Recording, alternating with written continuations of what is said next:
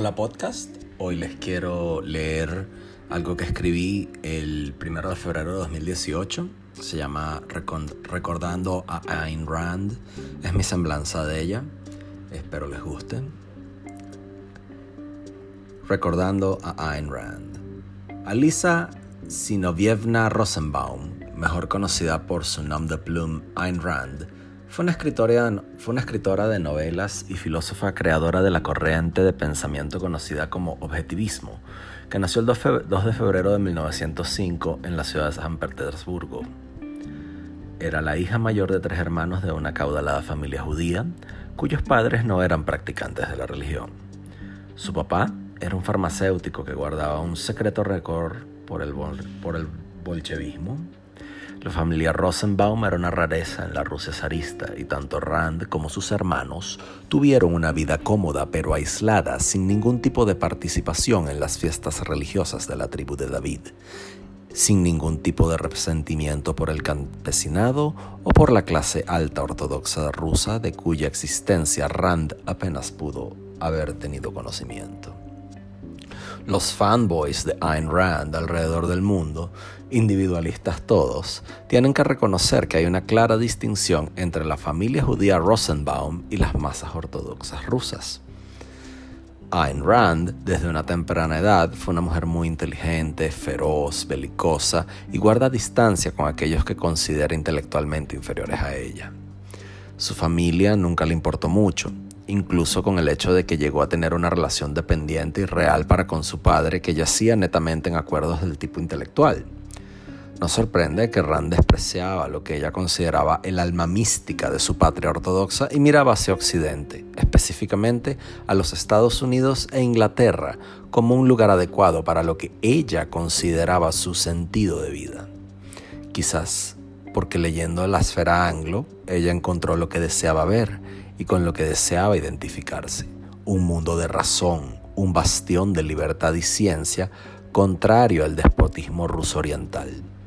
Pese a esto, Rand era una mujer orgullosa de su ciudad natal de San Petersburgo y mucha de su arquitectura y estética occidental a la que llegó a llamar un monumento al espíritu del hombre. Ayn Rand apoyó el derrocamiento del zar de Rusia y el ascenso al poder de un régimen parlamentario, identificando a su primera figura heroica, Alexander Kerensky.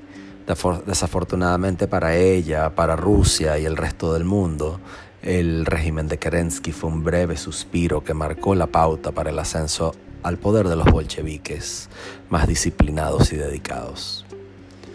La revolución bolchevique destruyó el orden de lo que había en el mundo de Ayn Rand la riqueza de su padre, que era considerado un burgués por las masas comunistas, fueron confiscadas y su negocio fue saqueado y quemado. Rand fue sometido a un mundo de pesadilla marcado por la extrema pobreza, el hambre constante y el terror progresivo. En cualquier momento pudo haber sido denunciada, arrestada, ejecutada por la checa. Tras haberlo perdido todo, Rand fue captada por el sistema educativo soviético y fue obligada a estudiar la ideología marxista. La Revolución rusa fue la experiencia formativa de su vida e impactó profundamente su forma de ver al mundo a tal punto que entendió en carne viva lo que es el comunismo tanto en, teoría como en práctica. El Fondo Único de Rand, aunado a la opresión de la que fue víctima a manos de los bolcheviques, nos dan la clave para atender su obra. La herencia judía de Rand y el desprecio por la cultura rusa la vacunaron de poder concebir a los comunistas como un movimiento hostil o foráneo. Rand no podía identificarse con la resistencia a los bolcheviques expresada en términos de tradicionalismo, ortodoxia, patriotismo o identidad rusa. Cuando entrevisté a Kevin McDonald, él me comentó que Rand simplemente pertenece al pueblo que habita de forma solitaria, al pueblo que está condenado a vivir solo. Sin embargo, el contexto burgués de Ayn Rand aseguraba que ella tampoco concebería, concibiera a la revolución comunista como una liberación o revancha por el antisemitismo que ella nunca experimentó. Tanto su familia como ella sufrieron horriblemente el terrorismo comunista perpetrado por otros judíos bolcheviques. ella interpretó esa persecución como un producto de la hostilidad de clase separada de consideraciones o contemplaciones por cuestiones de raza o religión, lo cual es un ejemplo del librito de la estrategia evolutiva de grupos de la cual me habló Kevin MacDonald, como una forma exclusiva de que cierto demográfico usa para sobrevivir y mantenerse a flote pese a las adversidades ambientales y sociales que le rodean. La educación marxista que le fue impuesta a Ayn Rand la llevó a entender la interpretación de la dialéctica histórica y eso influyó duramente en su interpretación del comunismo. Para Ayn Rand, en, una entrevista les gustaba alardear que ella jamás fue afectada por la propaganda comunista y que la aprendió al revés, que la aprendió a la inversa, al analizar y criticar todo lo que los comunistas le inculcaban por medio de la formulación de ideas de por qué los comunistas estaban equivocados. Es por ello que la visión de Rand de la historia es una en conflicto de abstracciones en el mundo real. Ayn Rand, habiendo sido formada por los marxistas, y habiendo aprendido de la dialéctica y habiendo leído a Hegel, creó su propia dialéctica. Y esto a muchos no les va a gustar. Una dialéctica en la cual los valores determinan el éxito o el fracaso de los individuos y las sociedades. Rand absorbió mucho de ese método marxista. Solo le cambió las conclusiones.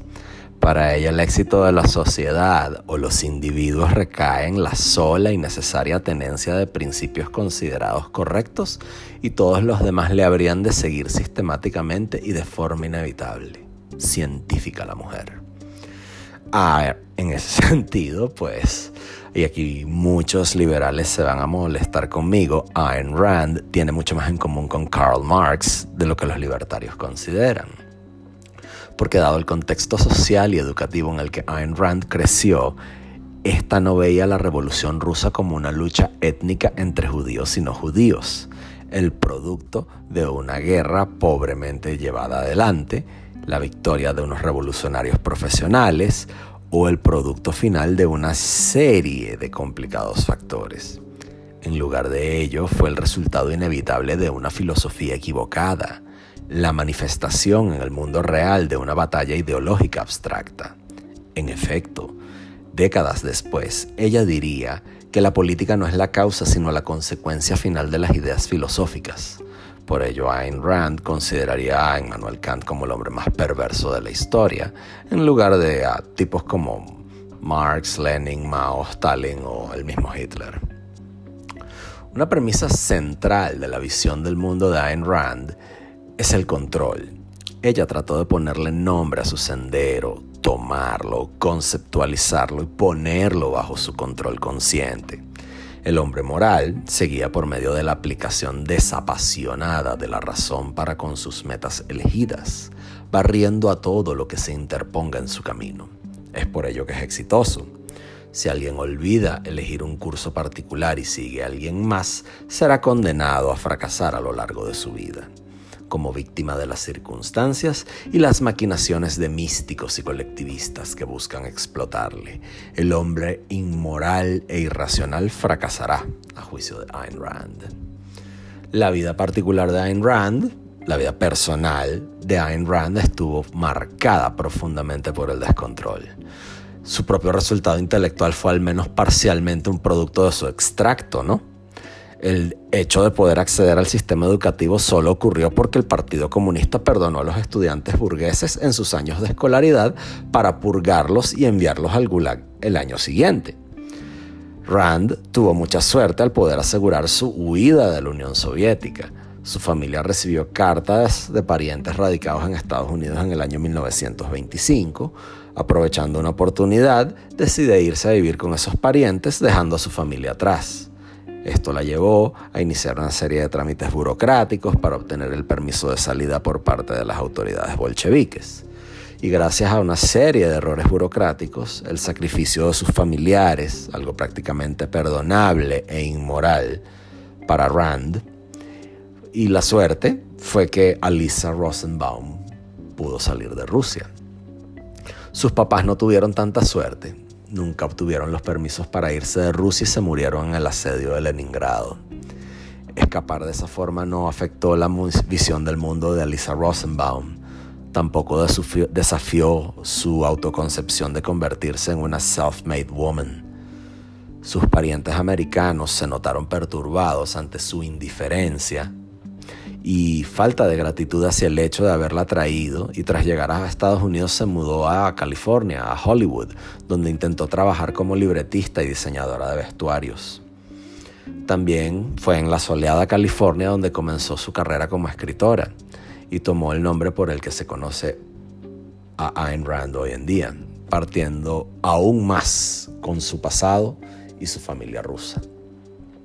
ahora hablemos de la obra de Ayn Rand, no sin antes recordarte que este podcast es traído a ustedes gracias a Patreon. Patreon.com barra Alberto Zambrano es la plataforma de crowdfunding donde por menos de lo que te cuesta un café me puedes escuchar, informarte, desestresarte, conocerme e informarte sobre cosas chéveres que no vas a ver en los medios tradicionales.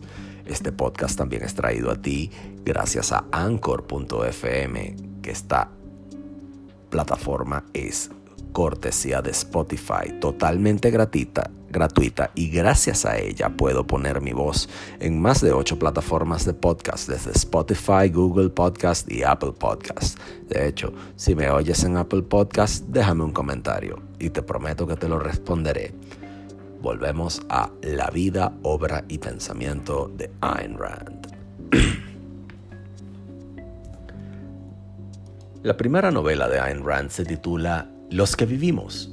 Es un cuento autobiográfico de una mujer tratando de sobrevivir en la Unión Soviética. En muchas maneras podría ser considerada su mejor obra, con una trama de personajes compleja y detalles de un arco narrativo que solo podrían venir de alguien que haya sabido lo que es vivir esa terrible experiencia.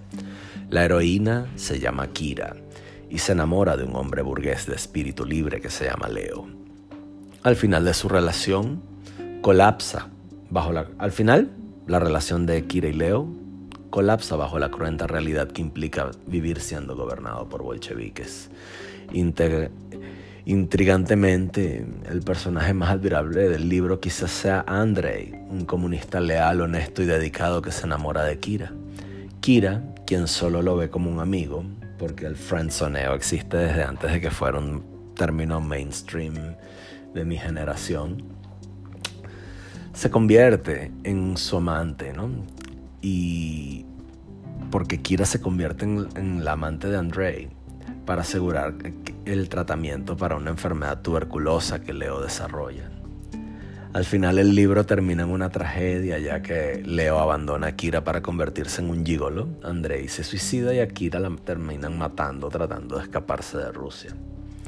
Luego tenemos Himno, la segunda novela de Ayn Rand. Una historia distópica en la que un futuro, colectivista no se puede utilizar la palabra yo porque la vetaron, la prohibieron. ¿no? Y de, de forma única para una novela de tales características, la tecnología se degeneró y el mundo es primitivo, y bueno, un hombre conocido como Igualdad 7-2521 descubre la electricidad, pero la sociedad le castiga duramente por hacerlo, ¿no? Tratando de escapar esa, esa sociedad y acompañado por la mujer que ama, encuentra libros que contienen la palabra yo. Inspirado, se prepara para trazar, conseguir un nuevo camino para la humanidad. Luego vino una obra llamada El Manantial. A mí me gustó mucho esa obra, ¿no? es la obra que hizo de Ayn, Rand, una, una, autora un poco más conocida, ¿no? Y se enfoca en la vida de Howard Roark, o Roark, ¿no? Un arquitecto cuyo genio lo hace luchar para conseguir un trabajo en un mundo gobernado por la falta de compromiso y cobardía. Roark se enamora de Dominique Francon, que está tan asqueada del mundo que preferiría destruir la grandeza de este al, al ver al mundo conquistado y corrompido, ¿no?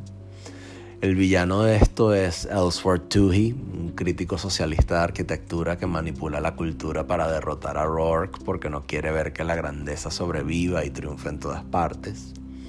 Otra personaje del manantial es Gail Wynand, que es el dueño de un periódico que tuvo el potencial de ser un gran hombre, pero persiguió el poder y lo derrotan cuando se da cuenta de que ese camino lo lleva a ser gobernado por las masas en vez de poder gobernar. Al final, Rourke termina por, triunfa, termina triunfando por medio del uso de la fuerza de su ingenio. Nótese como todos los personajes de Ayn Rand son figuras masculinas, tragedias, ¿no? Pero ya vamos a entrar en eso, ¿no? Y vamos a entrar en eso hablando en, el magnum opus de Ayn Rand que se llama La Rebelión de Atlas, ¿no? Es un libraco de más de 1200 páginas que trata sobre una huelga llevada adelante por los empresarios en vez de los obreros y los peones. Estados Unidos se sumerge en el socialismo a la venezolana y los hombres capaces de llevar adelante el sector productivo del país empiezan a desaparecer misteriosamente y dejan sus empresas en el abandono. Dagny Taggart es una mujer descrita preciosamente por Ayn Rand y es la heroína del libro. Es una magnate de la industria ferrocarrilera que mantiene en pie las comunicaciones del Estado fallido que se convirtió a Estados Unidos, ya que el costo del petróleo se fue al cielo y bueno, Dagny hace lo que puede, mueve cielo y tierra para mantener la línea de ferrocarril a flote. Y eventualmente conoce a John Galt, el hombre ideal de Ayn Rand. Científico, genio, guapo, atrevido y macho alfa que tiene la clave para resolver el misterio de por qué los empresarios se desaparecieron. Y es porque John Galt los reclutó para ayudar a desmontar el socialismo que se instaló en Estados Unidos. En realidad, aunque Dagny y John comparten los mismos valores, son enemigos, ya que Taggart lucha para mantener el país andando y Galt quiere destruir el país para verlo renacer, ¿no?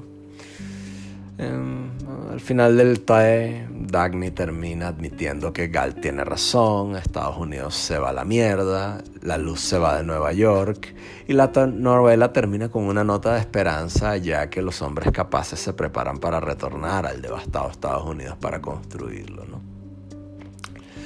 Bueno, la, la vida privada, la filosofía y el cómo se desmonta el objetivismo es muy fácil, habiendo leído la historia de Ayn Rand. Y aquí es donde los fanboys de Ayn Rand y los liberales se van a molestar mucho conmigo. Así que por favor dejen sus comentarios, ya que yo les voy a contestar. A lo largo de su vida y obra, la vida y obra de Ayn Rand, podemos ver el empeño de una mujer en llevar adelante los ideales de su Weltanschauung, ¿no? Las experiencias literarias tempranas de Ayn Rand muestran una clara tendencia de su parte a reinterpretar lo que ella vivió para poder ser consciente con una ideología tan abstracta como lo es el objetivismo. Conforme pasaron los años, el objetivismo se cristalizó y Ayn Rand pudo poner más exigencias para poder hacer obedecer tanto a sus lectores como a sus seguidores ideológicos. El empeño de Ayn Rand de querer poder tener poder era obsesivo, ya que ella delineó todos los puntos de moralidad a, su parecer correcta en asuntos de toda índole, política, arquitectura, música e incluso sexo. Pocas de estas decisiones pueden ser justificadas puramente por el medio del uso de la razón. La propia vida privada de Ayn Rand demuestra que ella trató de aplicar su filosofía a su vida. Rand se casó con un hombre llamado Frank O'Connor, que era un actor de poca monta. Pero para poder encajar en su propia autoconcepción, ella ridículamente proclamó que O'Connor no era un actor fallido y mediocre, sino que era un héroe en revuelta contra el mundo. O un hombre en rebelión contra el mundo moderno boliano, quizás. De hecho, Frank O'Connor permitió que Rand dominara los aspectos públicos y privados de esa relación marital en una extraña reversión de roles, contrariando lo que Rand pensó, pensó lo que era ideal, ¿no? una mujer sumisa y un hombre dominante. Luego, una Rand de más avanzada edad empezó a tener eh, encuentros sexuales extramaritales con un hombre llamado Nathaniel Brandon, que también estaba casada y a quien Ayn Rand eh, escogió, como su heredero intelectual. Para Ayn Rand la sexualidad es algo que tiene que surgir de principios netamente metafísicos.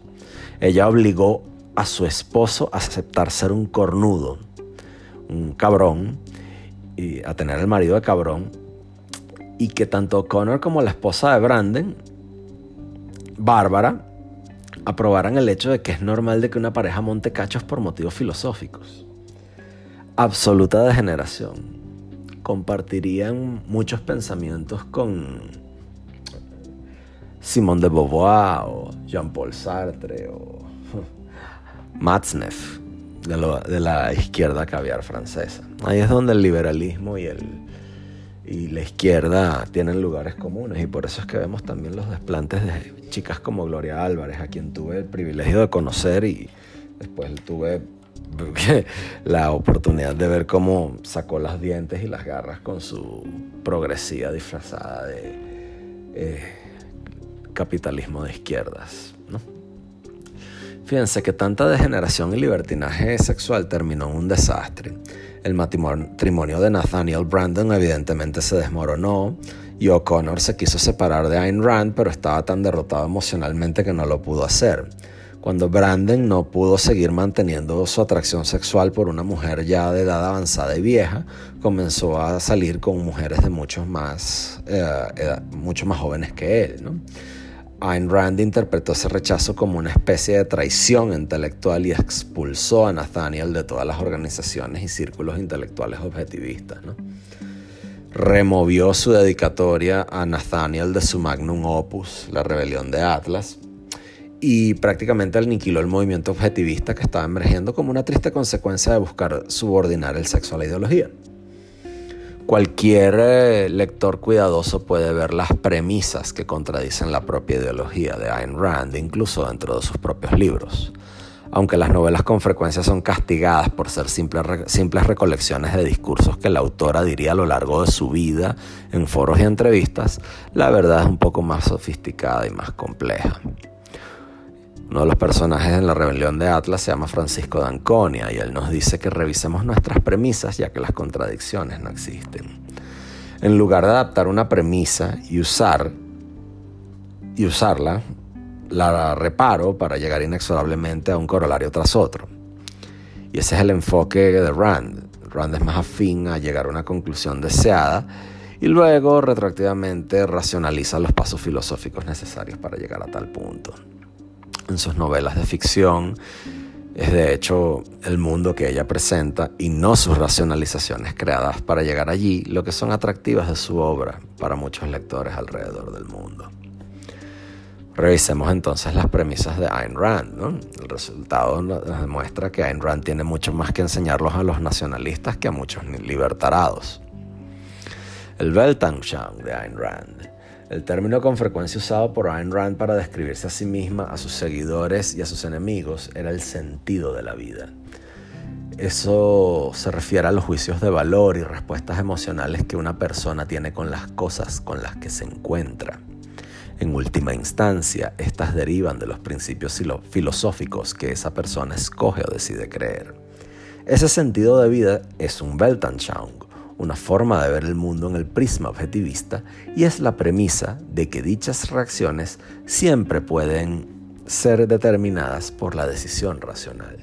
Por ello, si una canción, libro o alguien más crea una reacción positiva o negativa en alguien, uno podría analizar las creencias más profundas de esa persona y su carácter de acuerdo a esos gustos. Si aceptamos esa premisa como cierta, nos topamos que con el sentido de la vida de Rand es muy parecido de lo que uno podría esperar de cualquier nacionalista de extrema derecha. Rand a lo largo de su obra demuestra una predilección por pueblos europeos del norte, por hombres blancos, rubios, de ojos azules, verdes, grises, musculosos, fuertes, dominantes y masculinos. Si vemos fotos de Ayn Rand, podemos fácilmente notar que esa mujer era bastante fea desde muy joven hasta muy vieja. Y deducir que Brandon y O'Connor creían fervientemente en ese dicho de que el que coge fea coge doble. Todos los valores que Ayn Rand adora en su obra son clara y cómicamente nórdicos y anglos. Howard Rourke, el arquitecto del manantial, es descrito como un hombre de cabello ni rojo ni rubio, sino con tonos naranja, con un cuerpo de líneas y ángulos derechos, con cada curva terminando en suaves llanuras. Donald Trump joven. Su gran amor, Dominique Francón, tiene los ojos grises y cabello rubio platinado a lo Lady Gaga. El gran amor eh, del héroe del himno es simplemente referida como la dorada. En la rebelión de Atlas, la heroína Dagny Taggart tiene los ojos grises y el cabello castaño. El hombre con el cual tienen un enrevesado amorío es Hank Reardon y lo describen con ojos azules pálidos como el hielo y el cabello rubio color ceniza. El pirata escandinavo de la misma novela, Ragnar Daneskold, tiene el cabello dorado y una cara que retrata la perfección de la belleza. El otro o héroe, John Galt, tiene el cabello color avellana, liso, con tonos que van de castaño a dorado en la luz del sol y sus ojos eran de verde color oscuro con brillo metálico. Su cuerpo tiene los planos angulares propios, propios del fenotipo y genotipo nórdico por el cual Ayn Rand sentía deseo y sensibilidad y debilidad carnal. El único personaje en la obra de Ayn Rand que no es blanco, sino que es europeo mediterráneo, es Francisco Domingo Carlos Andrés Sebastián de Anconia, y lo describen como una escultura romana de ojos azules. Si vemos a los villanos de las novelas de Ayn Rand, son bocetos oscuros y brutales de la élite de izquierdas jamás descritas. Las descripciones van desde cuerpo delgado, pequeño, casi frágil, como el de un polluelo recién nacido de un cascarón con una patética fragilidad ósea, frente amplia y cara en forma de cuña que termina en una barbilla puntiaguda. Cabello negro peinado por la mitad, con una delgada línea blanca y un delgado bigote negro con ojos oscuros e, e impactantes. Ese es Tuji en el manantial. Tuji es un crítico de arte, pero quizás es mucho más, ya que organiza arquitectos, artistas y en otros consejos, y en varios consejos que solo vociferan propaganda comunista. Sus escritos promueven la igualdad y los derechos humanos, pero una forma intelectual irónica y autodespreciativa comunica que todo debería ser objeto de burla y que nada debería ser tomando en serio, excepto la destrucción de todo lo que él disienta. Tuhi es un asesino que nunca deja que sus víctimas vean qué fue lo que los destruyó. Las sociedades descritas por Rand en sus novelas giran en torno a glamorosas fiestas, con cócteles y mujeres cabezahuecas que honran a la literatura posmoderna y a la espiritualidad New Age, aparentemente por ninguna otra razón, sino porque está de moda. Una moda creada por villanos que distorsionan la cultura como Tuhi en El Manantial o los colaboradores del gobierno socialista en la rebelión de Atlas. Mientras tanto, los hombres machos alfa de logros genuinos y serias obras literarias, de arte no degenerado y música buena no son destruidos, son inmunes a la crítica, toda vez que son ridiculizados por la pura y el rechazo, envidia del hombre promedio a comprender lo que hacen.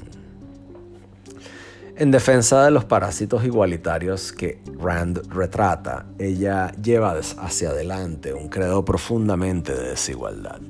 Sus héroes son implacables y bocones que reaccionan con dificultad al hecho de poder suprimir sus emociones, sus deseos sexuales y sus impulsos primitivos. Son héroes en un sentido clásico, son figuras masculinas, erotizantes y autoritarias. Todo lo contrario a lo que Rand tenía en su propio dormitorio. Para Rand la desigualdad era buena, positiva y deseable, porque lo aprendió de Nietzsche, quien influenció su obra y pensar. De acuerdo a los postulados del objetivismo, ningún hombre tiene derecho a hacer uso de la fuerza contra alguien más. A pesar de esa condensación del uso de la fuerza por medio del principio de la no agresión, en sus libros la definición de hacer uso de la fuerza es algo flexible, porque Hank Reardon en sus amoríos con Dagny Taggart la deja sangrando adolorida y profundamente satisfecha sexualmente. Dagny mata a un guardia en algún punto de la novela para poder rescatar a John Galt porque no sabía decidir qué hacer. En el manantial, Howard Rourke tiene relaciones dominantes profundamente violentas con el personaje femenino e incluso inicia peleas violentas con otros hombres. En la rebelión de Atlas, Francisco de Anconia y Hank Reardon destrozan una lujosa habitación de hotel peleando por Dagny. Con esto no quiero decir que la violencia y la sexualidad y el erotismo retratado perfectamente en la obra de Rand sean de baja calidad, todo lo contrario, están perfectamente descritas. Los hechos están allí. Rand no sabe defender el principio de no agresión. Ayn Rand también busca sancionar a la víctima, y todos los nacionalistas seríamos sabios al adoptar este concepto. A la víctima hay que sancionarla, porque dejamos que sean los más débiles, los más proclives a lastimarse, los más trastornados y los más incapaces de terminar la cultura y las normas de dominación cívica de todos los espacios. Si vemos los increíbles logros del mundo moderno y quienes los alcanzan, no son estas víctimas, sino que son los mejores en todos los aspectos y los más capaces, los mejores, los más productivos. La aristocracia le permite a los más mediocres poder tener control de su cultura. En el famoso discurso de John Galt podemos leer, nuestros destructores nos retienen por medio de tu resistencia, tu generosidad, tu inocencia, tu amor, la resistencia que lleva sus cargas, la generosidad que responde a sus gritos de desesperación, la inocencia que es incapaz de concebir su mal y les da beneficio de toda duda, rehusándose a condenarlos sin comprensión e incapaces de comprender motivos como los suyos. En nombre de tu magnífica devoción a esta tierra, déjalos, no agotes la grandeza de tu alma para lograr el triunfo del mal de ellos. Los nacionalistas podemos aplicar estas palabras. Se las podemos dirigir a quienes sirven en la política y desprecian a sus ciudadanos y electores, a quienes obligan a pagar impuestos y alícuotas para financiar programas sociales como misiones y pensiones para gente inútil e incapaz, que lo que hacen con ese dinero es malgastarlo y profundizar su desprecio y odio para quien paga esos impuestos.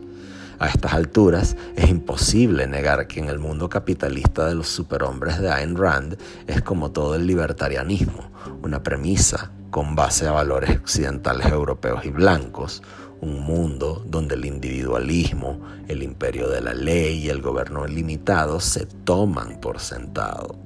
Ayn Rand no explica cómo sobreviven los individualistas en países azotados por millones de etnias hostiles que practican la solidaridad étnica. Tampoco explica cómo sus héroes sin hijos podrían construir un mundo que duraría más de una generación.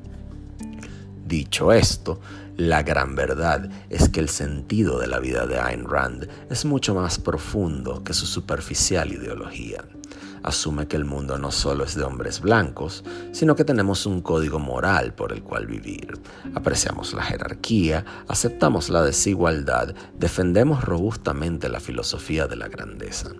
Rand nos da una defensa de la excelencia en contraposición a la igualdad, no solo en temas económicos, sino en temas que abarcan toda la existencia humana. Los héroes de Ayn, Rand son inteligentes, productivos, poseen coraje, son taciturnos, admirables y atractivos. Mientras algunos nacionalistas vemos a los cruzados y a los vikingos como héroes prototipo, también podemos ver a los héroes de Rand como hombres que pueden actuar de forma pacífica en un mundo moderno.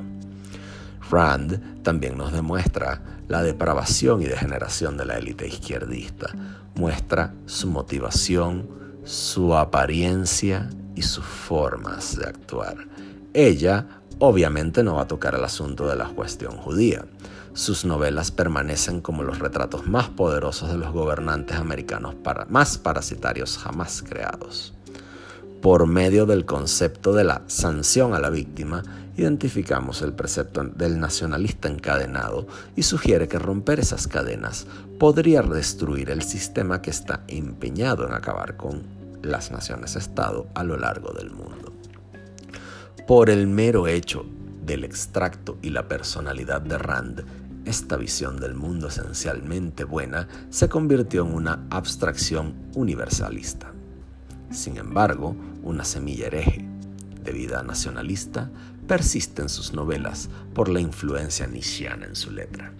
En conclusión, Ayn Rand es una escritora poderosa de la que todos podemos aprender algo, estemos en el espectro libertario o hayamos tomado la píldora roja y estemos comprometidos a salvar a Occidente. Narró para ustedes Alberto Zambrano. Este podcast fue traído a ustedes gracias a patreon.com barra Alberto Zambrano, donde por menos de lo que te cuesta un café te puedes informar, desestresar y educar y anchor.fm, la plataforma de Spotify que coloca tu voz y tu podcast en ocho plataformas distintas para que tu voz llegue al mundo. Gracias por escucharme. Revisa en la parte de abajo los enlaces de interés, ya que si te gustan las criptomonedas, si te gusta el mundo del trading, si te gusta hacer negocios o estás interesado en premiar mi trabajo o hacerme alguna donación, ah, en la descripción de los comentarios te dejo toda la información. Hasta pronto, amigo de Internet.